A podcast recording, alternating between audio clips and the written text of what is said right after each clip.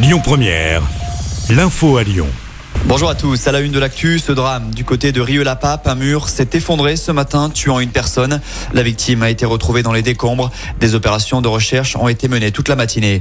Dans l'actu également, les suites de l'enquête sur la mort de la lycéenne de 18 ans retrouvée dimanche dans un squat du 7e arrondissement de Lyon. Selon nos confrères du Progrès, le principal suspect, un SDF de 32 ans, est soupçonné de l'avoir violé. Le trentenaire avait déjà été condamné pour violence et il était visé par une plainte pour viol par l'une des amies de la lycéenne. Plainte déposée en avril dernier. Le suspect a été placé en détention provisoire.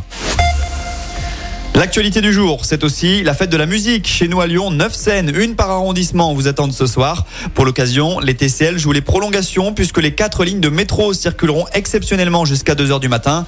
Le ticket TCL en fête à 3,50€ sera lui proposé dès 16h. En matière de sécurité, la préfecture a aussi pris des mesures. Dès 17h et jusqu'à 5h du matin, il sera interdit de consommer de l'alcool sur la voie publique. La vente de boissons alcoolisées à emporter sera aussi interdite dès 20h.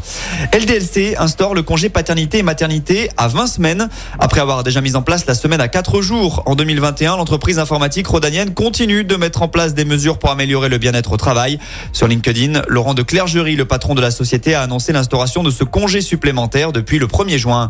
Conduire une voiture dès 17 ans, ce sera possible dès l'an prochain. Hier soir, Elisabeth Borne a acté la nouvelle. Le gouvernement va abaisser à 17 ans l'âge minimum pour pouvoir passer le permis de conduire. Le projet était dans les cartons depuis plusieurs semaines déjà.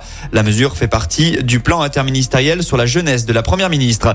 Et puis enfin, Burger King troll l'ASS dans le métro lyonnais, spécialiste des messages taquins lorsqu'il s'agit de vanter les mérites de ses burgers. La marque de fast-food vient de dévoiler une nouvelle campagne de communication à Lyon. Sur l'une des affiches déployées à la station Bellecour, on peut y lire cette année à Lyon, un but de Saint-Etienne en première division égale un Whooper offert. Oups, évidemment, les Lyonnais ne pourront pas profiter de cette belle promo puisque le voisin stéphanois n'a pas réussi à remonter en Ligue 1. Écoutez votre radio Lyon Première en direct sur l'application Lyon Première, lyonpremière.fr et bien sûr à Lyon sur 90.2 FM et en DAB+. Lyon Première